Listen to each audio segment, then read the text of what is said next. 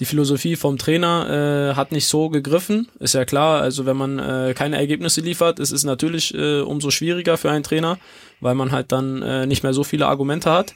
Und äh, ja, ich glaube, wir Spieler konnten das nicht äh, zu 100 Prozent umsetzen, das, was er von uns verlangt hat. Und ich glaube, das war somit das größte Problem. Badkurvenversteher, der MDR Sachsen-Anhalt HFC-Podcast. Hallo und herzlich willkommen zu einer neuen Folge Badkurvenversteher, dem MDR-Podcast über den Hallischen FC. Mein Name ist Oliver Leiste. Schön, dass ihr wieder mit dabei seid. Und neben mir im Studio Halle sitzt heute Tunay Dennis, den ich hiermit herzlich begrüße. Hallo Tunay. Hallo, ich freue mich hier zu sein. Ich freue mich auch, dass du da bist. Ja, wir wollen über deine Zeit in Halle reden, über die Schritte, die du hier vielleicht gemacht hast. Wir haben ganz viele Fanfragen bekommen und ich habe auch noch das ein oder andere bunte Thema entdeckt, was ich gerne mit dir besprechen möchte. Aufnahmedatum für diesen Podcast ist Mittwoch, der 10. Mai 2023. Ja, Tunay, die wichtigste Frage vielleicht vorab und die natürlich die meisten HFC-Fans beschäftigt. Was fehlte noch zum Klassenerhalt für euch? Also ich glaube, äh, es fehlt nicht mehr viel. Wir sind, wir sind nah dran, denke ich mal. Wir liegen jetzt äh, fünf Punkte über den Schnitt und haben, glaube ich, auch die beste Tordifferenz von allen, die unten stehen. Deswegen heißt es halt, die gegnerischen Teams müssten halt sechs holen, um uns zu überholen. Und äh, deswegen denke ich, dass wir es eigentlich äh, auch die Woche schon klar machen können. Und macht ihr? Ja, ich gehe mal davon aus. Also wir haben natürlich einen Plan entwickelt. Wir wissen, äh, dass wir jetzt gegen ein ambitionierten, ambitioniertes Team äh, spielen, die natürlich auch oben mit dabei sein wollen. Aber für uns geht es natürlich auch um viel. Wir schenken keine Punkte her und deswegen, also das Spiel muss erstmal gespielt werden und dann schauen wir mal, was passiert. okay. Wir gehen direkt rein mit einer Fanfrage. Nils möchte zum Auftakt mal wissen, was war dein bestes Spiel für dich beim HFC und wie hast du dich bei deinem ersten Tor gefühlt? Also ich äh, beantworte mal am besten gleich die zweite Frage. Äh, bei meinem ersten Tor habe ich mich wirklich sehr, sehr gut gefühlt. Es war wirklich eine pure Erleichterung, mehr oder weniger. Es war ja auch zu Hause äh, vor den heimischen Fans und es hat sich einfach äh, super gut angefühlt, muss ich sagen. Und äh, das beste Spiel war, ich glaube, das Derby gegen Aue, wo wir das Spiel noch äh, von, von 2-1 noch auf 5-2 gedreht haben. Also da habe ich auch getroffen. Also es, den Anschlusstreffer zu machen, ist immer, ist immer schön, äh, wenn man dann noch so super zurückkommt mit drei Toren noch von uns. Also es war wirklich ein sehr, sehr schönes Spiel. Und war ja dann, so haben wir es hier im Podcast eingeschätzt, auch so ein bisschen der Durchbruch, ne? Davor hattet ihr ein paar Mal unentschieden gespielt, aber seid nicht so richtig weggekommen. Mhm. Aber seitdem kann man sagen, läuft's beim HFC. Ja, auf jeden Fall. Also manchmal braucht man auch so einen Dosenöffner mit drei Punkten und ich glaube, das hat uns auch das nötige Selbstvertrauen gegeben. Und ja, seitdem äh, läuft's ganz gut. Natürlich zwei Niederlagen taten schon ein bisschen weh, aber ich glaube jetzt jetzt mit dem letzten Sieg äh, gegen Ingolstadt äh, war das, war das wirklich sehr, sehr gut nochmal. Es ist deine erste Saison im Profifußball, was insofern ein bisschen ungewöhnlich ist, weil du ja doch schon 29 bist. Also das heißt, hast relativ lange Anlauf genommen. Wo siehst du den Unterschied jetzt in der dritten Liga zu den Ligen, in denen du vorher gespielt hast? Ich glaube, äh, in der dritten Liga habe ich das Gefühl, so geht's um noch viel, viel mehr als in den Ligen darunter. Äh, also hier versucht wirklich jeder, jeder äh, zerreicht sich äh, komplett für, für die drei Punkte. Also es ist wirklich nicht einfach. Äh, kein Gegner macht es einem einfach, auch wenn einer jetzt äh, ganz unten drin steht oder auch ganz oben. Ich glaube, in der Liga ist es halt so eng, dass jeder jeden schlagen kann. Und ja, es ist einfach, äh, glaube ich, viel, viel professioneller, auch mit dem ganzen äh, Livestream oder mit den ganzen Fernsehübertragungen äh, merkt man schon, äh, was, was für was für eine einfach eine Mentalität oder auch eine Professionalität äh, in dem in dem Ganzen hängt. Der Freimut hat uns eine Beobachtung geschickt. Äh, er meinte, dass du relativ lange gebraucht hast, um dich an das höhere Spieltempo zu gewöhnen. Er ließ sich, schreibt Freimut zum Beispiel anfangs oft viel Zeit mit dem Ball und konnte dann unter Gegnerdruck nicht mehr sauber abspielen. Jetzt ist er meistens viel handlungsschneller und dadurch zu einem tollen Spielgestalter geworden. Würdest du mit dieser Beobachtung mitgehen? Ja, ich glaube schon. Also da kann man schon ein bisschen mitgehen. Äh, natürlich ist es ein Unterschied äh, zwischen Regionalliga und äh, dritter Liga. Äh, da herrscht natürlich ein ganz anderes Tempo, ist klar. Da muss man sich äh, natürlich erstmal anpassen, äh, weil es jetzt auch mein erstes Jahr ist, sage ich mal. Und ich glaube, mit ein bisschen Anlaufschwierigkeiten äh, ist es jetzt, glaube ich, ganz gut äh, gelungen so. Der Faktenhai, ein Nutzer bei Twitter, der hat uns relativ viele Fragen geschickt. Äh, vielen Dank dafür. Das hat mir die Vorbereitung auch ein bisschen leichter gemacht, ehrlicherweise. Und er schreibt, du wirst von der DLT Sports Group beraten, wo unter anderem Royal Dominic Fennell auch arbeitet, der ja früher mal vor, müsste ich jetzt überlegen, sechs Jahren ungefähr auch beim HFC gespielt hat. War das für dich irgendwie ein Vorteil, da auch jemanden zu haben, der schon mal in Halle war und dir da vielleicht auch ein bisschen sagen konnte, wie der HFC so tickt? Ja, auf jeden Fall. Also er konnte mir schon viel über die Stadt, über den Verein auch erzählen äh, und hat mir da eigentlich fast nur Positives gesagt und ja, hat mich dann auch äh, ein bisschen überzeugt. Natürlich auch ähm, der Trainer. Der Trainer wollte mich ja auch unbedingt herholen. Und ich glaube, es war dann keine so schwierige Entscheidung, äh, dann den Verein sozusagen zu wählen. Ähm, ja. Über das Trainerthema müssen wir gleich auch noch ein bisschen ausführlicher sprechen. Aber ähm, ja, in MZ war neulich der Satz zu lesen, du bist mit der Vorstellung hergekommen, eine Führungsrolle zu übernehmen. Warum hat das am Anfang nicht geklappt?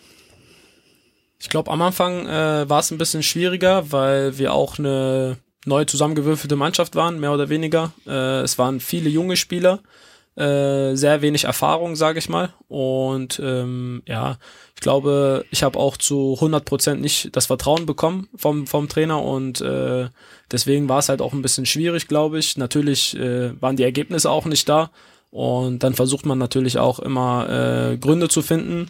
Und äh, aber ich glaube, so von Spiel zu Spiel ist es mir dann immer besser gelungen, natürlich auch eine Führungsposition einzunehmen. Mhm. Wie sieht denn für dich ein Führungsspieler auf deiner Position im zentralen Mittelfeld aus oder wie möchtest du selber diese Rolle interpretieren? Also der sieht so aus, äh, der nicht eigentlich viel redet, äh, der versucht einfach nur mit Leistungen voranzugehen und das Spiel zu gestalten, viele Ballkontakte hat, äh, versucht natürlich auch seine Mitspieler in Szene zu bringen und ich glaube, das ist schon so das Wichtigste, natürlich auch die Verbindung zwischen Abwehrreihe und äh, der vordersten Reihe zu sein.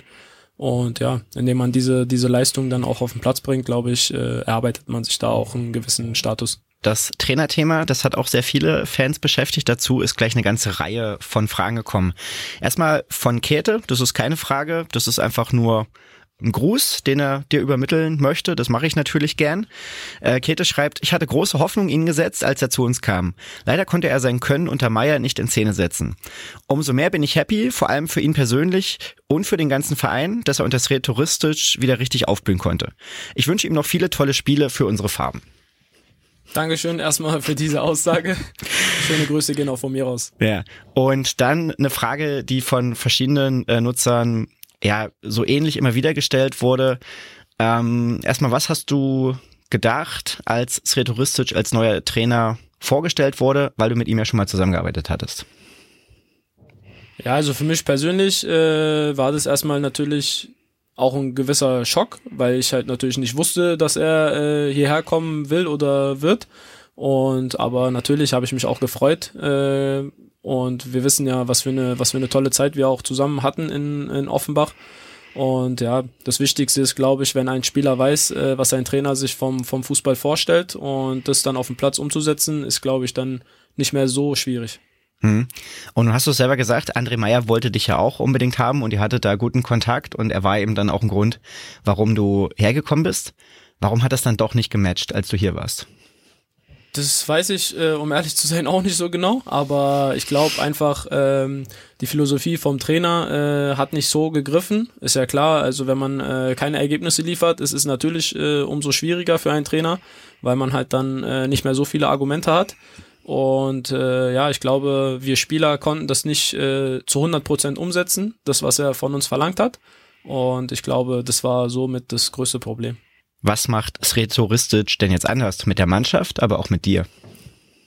Ja, ich glaube, ein Trainerwechsel ist ja immer, ist ja immer äh, gut für einen neuen Impuls. Und ich glaube, den hat man halt gesehen bei uns in der Mannschaft, äh, dass da jeder jetzt nochmal über die Grenzen hinausgeht. Und äh, beim Trainer ist es halt jetzt so, dass er halt natürlich auch viel mit den Spielern spricht, was einem natürlich auch so ein bisschen mehr Vertrauen gibt Ähm, er versucht natürlich die Stärken hervorzuheben und ja, das tut einem Spieler, glaube ich, immer gut, wenn man weiß, was man kann und ja, das versucht man natürlich dann auch auf den Platz zurückzugeben. Der Jens hat noch eine ganz spannende Frage. Gibt es aus deinen bisherigen Stationen jemand, mit dem du in der kommenden Saison gerne in Halle zusammenspielen würdest? Und der schickt da den Spieler, wie spricht man ihn aus, Toll sei? Ja. Äh, Zigzeri? Giergia, also. Ja, genau. Ja, aber Zigerzi sagen viele. Ja. Deswegen, also, ja, mit ihm würde ich auf jeden Fall gern zusammenspielen. Der spielt ja jetzt momentan noch in Altklinike. Äh, wir sind da auch mit ihm in Kontakt, aber ich weiß jetzt nicht, wie seine vertragliche Situation dort ist. Äh, aber nee, also es gibt schon äh, zwei, drei Spieler, mit denen ich gern äh, nochmal hier zusammenspielen würde, auch aus Offenbach äh, zum Beispiel.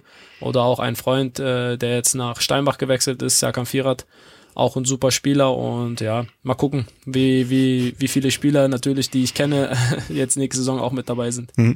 Gehst du dann auch mal zum Trainer oder zu äh, Thomas Sobotzig, dem, dem Sportdirektor, und sagst hier, ich hätte da noch ein, zwei Ideen, wer uns auch vielleicht ganz gut weiterhelfen könnte?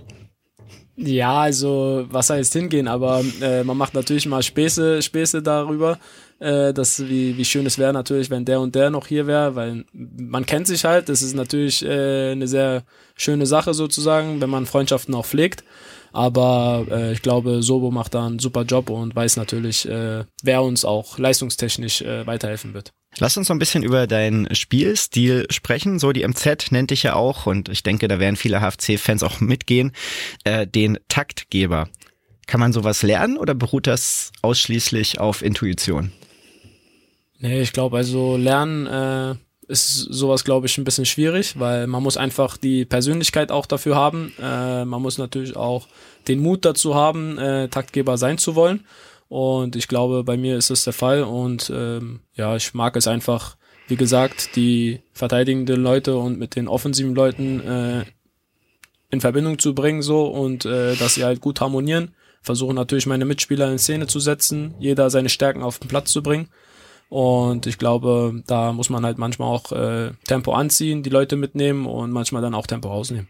Eine Geschichte, die über dich und auch über Timur Geiret gerne erzählt wurde und auch immer noch wird, ist die der Straßenfußballer. Was macht denn ein Straßenfußballer aus? Was macht ein Straßenfußballer aus? Ich glaube, der macht sich nicht so viel Gedanken. Der spielt einfach den Fußball, den er, den er für sich äh, entdeckt hat oder für den er halt sozusagen lebt.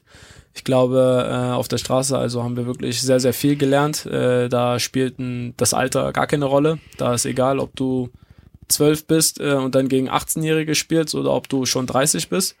Deswegen, also, das, das hat uns schon ein bisschen vorangebracht. Dadurch sind wir auch, glaube ich, äh, noch viel erfahrener und viel mutiger geworden. Aber ein Straßenfußballer macht sich nicht so viele Gedanken, aber manchmal hat er seine Emotionen auch nicht so richtig im Griff. Kann man das so sagen? Ja, auf jeden Fall. Also als Straßenkicker, wenn du da auf dem Bolzplatz spielst gegen irgendwelche Freunde, die dich provozieren, äh, will man natürlich nicht verlieren. Ist ja klar. Und ich glaube, da hat man wirklich seine Emotionen manchmal nicht im Griff. Und ja, ich glaube, man hasst es auch zu verlieren. Mhm. Das sind jetzt Situationen, die man bei dir in dieser Saison dann auch wiedergefunden hat, zum Beispiel beim Platzverweis gegen Bayreuth. Ist das da auch sowas, was da dann irgendwie mitspielt oder was hast du dann vielleicht selber im Anschluss nach diesem Platzverweis gedacht? Ja, ich glaube, es hatte weniger mit Emotionen zu tun. Es war wirklich eine dumme Situation von mir. Äh, ich habe äh, mehr oder weniger den Pfiff nicht richtig wahrgenommen und habe den Ball dann noch weggespitzelt. Ich glaube, wenn man da ein bisschen mehr Empathie entwickelt als Schiedsrichter, kann man da vielleicht noch ein Auge zudrücken. Aber die Bayreuther haben da so sehr protestiert und ja, deswegen, also es war eine dumme Aktion auf jeden Fall. Und ja, nächste Woche wird es dann auf jeden Fall noch ein Essen geben von mir für die Mannschaft, äh, für die rote Karte. Deswegen, Gott sei Dank, haben wir noch die drei Punkte mitgenommen. Was gibt's denn? Äh, es wird äh, ein bisschen was selbst gemacht ist, äh, eine Ant Brunch und ja, mit einem Kuchen, mit ein bisschen Obst. Also viel, viel selbst gemacht auf jeden Fall. Okay, übers Essen reden wir gleich noch ein bisschen. Äh, ist ja auch 10.50 Uhr, geht langsam auf die Mittagszeit zu. Ähm, lass uns mal kurz bei den Platzverweisen bleiben. Beziehungsweise du bist jetzt schon zweimal vom Platz geflogen in dieser Saison. Das erste Mal war wegen zwei Foulspielen. Dann die Geschichte in Bayreuth haben wir angesprochen. Stehst jetzt auch, wenn ich es richtig gesehen habe, bei vier gelben Karten. Das heißt, es kann sein, dass du auch noch mal aussetzen musst, oder? Nervt dich das? Äh, nee, ich habe schon ausgesetzt. Ah. Ähm, ja, genau, mit der fünften gelbe Karte. Und äh, deswegen, also, das war gegen Dortmund 2. Da hatte ich meine fünfte. Ich glaube, da sind die Ich weiß nicht, von wo ihr das habt, von Kicker oder Transfermarkt. Ja, irgendwo hatte ich, weiß ich jetzt auch nicht mehr, hatte ich Ja, genau, genau, da gesehen. sind halt die falschen Informationen gewesen. Da hatte ich nochmal extra gefragt beim DFB und ja, deswegen also liege ich bei fünf gelben Karten. Deswegen, also ich hoffe, dass jetzt äh, nicht noch eine Sperre, eine Sperre dazu kommt auf jeden Fall, dass wir erstmal so bleiben. Okay. Der Faktenhai nochmal äh, möchte zu jenem Essen, was du der Mannschaft noch kochen möchtest, wissen. Haben die da auch äh, Wunschoptionen oder gibt der, der Chef selber vor, was gegessen wird? Ja, also Wunschvorstellungen hatten die schon, aber das würde, glaube ich, den ganzen Rahmen und das ganze Budget sprengen. Äh, also da sind sie schon gekommen, äh, keine Ahnung, aus Berlin Dönerspieß bringen und ich schneide das Döner und äh, was war, gab's da noch? Ein Food Truck wurde noch angeboten, aber ich glaube, das ist dann doch äh, eine Nummer zu viel, aber das könnte man dann vielleicht nochmal in der Vorbereitung überlegen, ob man sowas macht als Mannschaft. Das klingt auf jeden Fall sehr gut. Wir haben es vorhin im Vorgespräch schon besprochen, aber die äh, Frage kam vom Florian. Wohnst du eigentlich in Halle oder pendelst du jeden Tag nach Berlin? Nee, ich wohne äh, tatsächlich in Halle und äh, ja, versuche halt natürlich einmal oder alle zwei Wochen einmal nach Berlin zu fahren, weil natürlich auch meine Familie dort lebt und äh, ja, die gerne auch meine Tochter sehen wollen. Hast du dich in Halle gut eingelebt, möchte der Steffen wissen und fragt außerdem, was man deiner Meinung nach in Halle unbedingt gesehen haben sollte. Also eingelebt, ja, also Halle ist, äh, wenn man jetzt in Berlin groß geworden ist, ist Halle eine relativ kleine Stadt, äh, aber ich glaube sehr überschaubar und ähm, ja, gesehen haben sollte man auf jeden Fall die Altstadt. Äh, sowas hat man halt in Berlin nicht so, das ist eher alles sehr modern gehalten und ähm, ja, ansonsten wollte ich halt noch an die Saale, wo man schön spazieren gehen kann. Da war ich selber noch nicht, werde es aber auf jeden Fall die Tage jetzt nochmal machen. Lass uns doch mal aufs Essen zu sprechen kommen. Was kochst du denn eigentlich am liebsten? Am liebsten, also wir kochen zu Hause viel die türkische Küche, aber auch die italienische. Meine Frau liebt äh, Lasagne und deswegen gibt's auch häufiger, häufiger eine Lasagne. Ansonsten viele Pastagerichte, Pizza, ähm, ja, Reis, Hähnchen, alles mögliche eigentlich, also querbeet. Deine Frau ist ein gutes Stichwort. Äh, Kubra heißt sie, wenn ich es richtig gesehen habe. Kybra. Kybra mit Ü. Kybra, okay.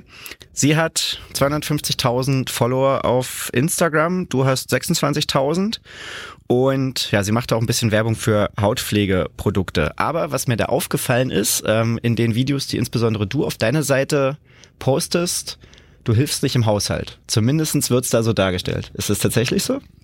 Ja, auf jeden Fall. Also ich versuche da meiner Frau unter die Arme zu greifen. Ich glaube, äh, es ist nicht einfach, wenn jetzt äh, die Familie nicht äh, hier ist in der Stadt. Und äh, wenn man noch eine kleine Tochter hat, da hat man schon einen 24-Stunden-Job mehr oder weniger. Äh, plus, äh, sie muss ja auch natürlich viel Content entwickeln. Und du hast es auch angesprochen, äh, Hautpflege, gutes Thema. Das ist halt unsere eigene Firma, die wir gegründet haben, also meine Frau.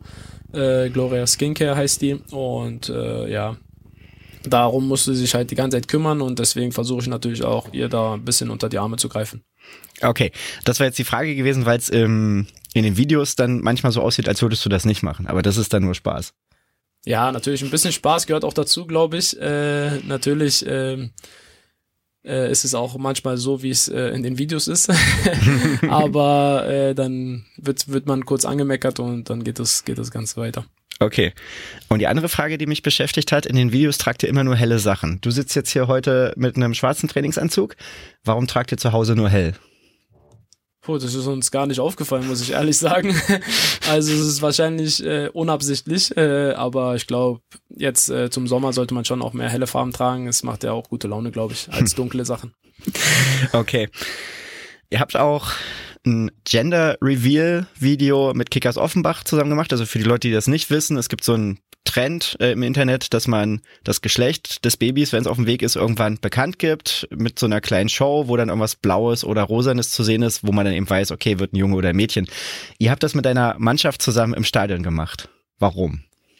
Ja, also äh, die Zeit in Offenbach war sehr, sehr schön für uns und es war ein besonderes Erlebnis auch für uns, dass natürlich unsere Tochter dort geboren wird und deswegen wollten wir es auch äh, anhand eines Videos auch festhalten und ja, ich glaube, die Mannschaft hat sich auch genauso gefreut wie ich.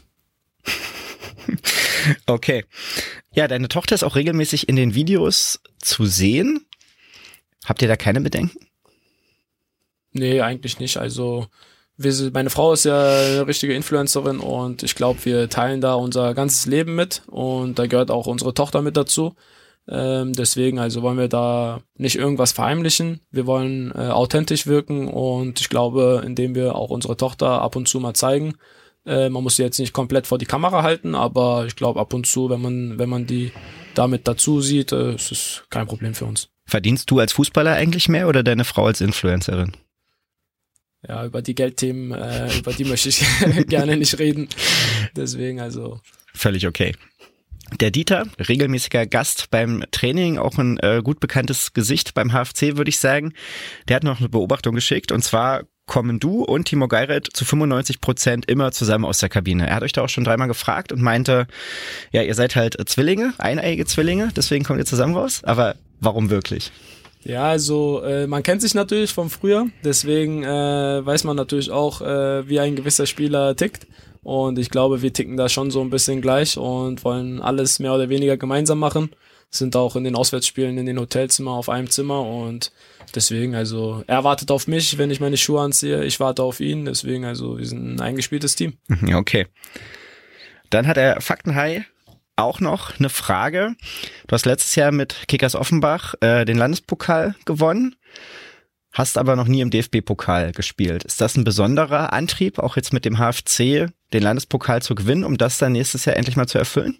Definitiv. Also mein Traum war es immer mal im DFB-Pokal zu spielen. Ähm, und deswegen ist es natürlich umso, umso schöner jetzt äh, mit Halle den Pokal zu gewinnen, den wir zu 100 Prozent gewinnen wollen und äh, ja, dann natürlich auch nächstes Jahr im DFB-Pokal zu spielen. Und hoffen natürlich auf einen attraktiven Gegner. Und zwar welchen?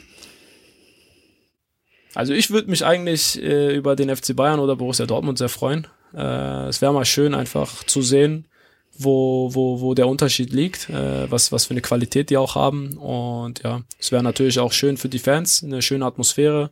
Ich glaube, das wäre so ein Spiel, was man nicht so leicht vergessen würde. Ihr werdet, bevor ihr äh, das Landespokalfinale spielt, also erstmal müsst ihr das Halbfinale noch spielen, aber gehen wir mal davon aus, äh, ihr gewinnt das und steht dann im Landespokalfinale am 3. Juni. Vorher trefft ihr in einem Testspiel, in einem Freundschaftsspiel auf Gladbach. Eigentlich auch schon mal eine gute Gelegenheit, um diesen Unterschied mal zu sehen, oder? Ja, definitiv. Also natürlich ein Freundschaftsspiel ist nochmal was anderes als jetzt ein DFB-Pokalspiel. Ähm, ich weiß jetzt nicht, äh, mit welchen Spielern da Gladbach äh, hier nach Halle kommt. Aber ich glaube, da wird man auch äh, nochmal einen Unterschied merken. Ähm, und ich glaube, wir haben es auch schon letztes Jahr in der Vorbereitung gezeigt, dass wir es auch gegen gute Mannschaften, äh, also dass wir gegen gute Mannschaften mitspielen können, äh, sei es auch Queens Park Rangers äh, zu Hause. Und deswegen glaube ich, äh, dass man da nochmal eine extra Motivation bekommt. Wer ist denn der Beste, mit dem du bis jetzt zusammengespielt hast? Puh, der Beste. Also es gibt eigentlich nicht so einen besten Spieler. Es gibt natürlich viele Spieler, mit denen ich zusammengespielt habe, die auf ihren Positionen sehr gut sind. Äh, es gab auch viele Spieler in der Türkei zum Beispiel, mit denen ich zusammengespielt habe. Äh, sei es Gabriel Obertan, der hat halt im, bei Manchester United gespielt, oder Ibrahim Sejic, der spielt jetzt in der ersten Liga Türkei, der ist äh, bosnischer Nationaltorwart. Ähm, und ja, sonst so zwei, drei andere Freunde waren halt auch äh, schon sehr, sehr gut. Also da hat man schon auch gemerkt, äh, dass die auch eine andere Qualität haben. Und wer war der Beste, gegen den du bis jetzt gespielt hast? Also schwierige, schwierige Frage. Ich, gegen wen habe ich am besten mal gespielt? Hm. Also um ehrlich zu sein, ist mir jetzt bisher noch keiner so überraschend gut aufgefallen von den Gegnern. Deswegen, also fällt mir jetzt spontan leider, leider keiner ein, muss ich sagen. Gut.